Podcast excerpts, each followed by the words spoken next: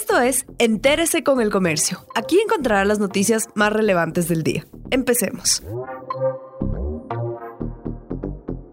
A continuación, los temas más destacados en el comercio este miércoles 24 de febrero.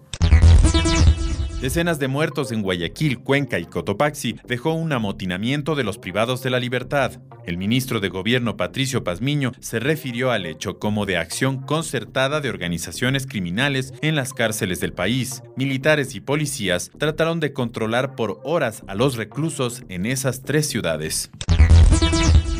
Ecuador negocia compra de vacunas COVID desde julio. La vacuna contra el COVID-19 es un producto escaso. A Ecuador han llegado 24.570 dosis y se espera que mañana arriben 17.500 más de Pfizer. En abril, según el plan, se contaría con un lote de COVAX de la OMS. Israel ya vacunó a más de 4,4 millones de habitantes en dos meses. Chile llegó a más de 2,7 millones en 15 días. Acá no hay datos actualizados sobre el avance. En el país, las negociaciones técnicas y jurídicas con Pfizer BioNTech arrancaron en septiembre con un acuerdo de confidencialidad. En ese mes y octubre, el Ministerio de Salud y la farmacéutica negociaron condiciones técnicas, logísticas y financieras.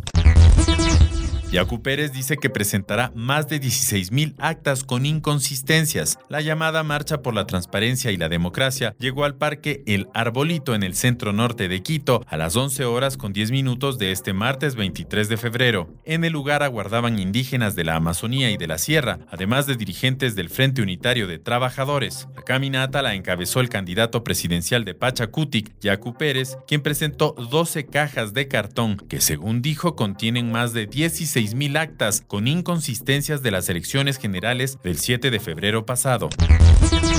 Ecuador puede recibir recursos gratis del FMI. La propuesta de ampliar las asignaciones de los derechos especiales de giro del Fondo Monetario Internacional beneficiaría a países de bajos ingresos y reservas escasas como Ecuador. En el país, según expertos, los recursos que se reciban deben destinarse a fortalecer las reservas para sostener el sistema dolarizado. Otros creen que debe ir al gasto social, que aumentó con la pandemia. El país podría recibir hasta 1.400 millones de dólares por esta medida.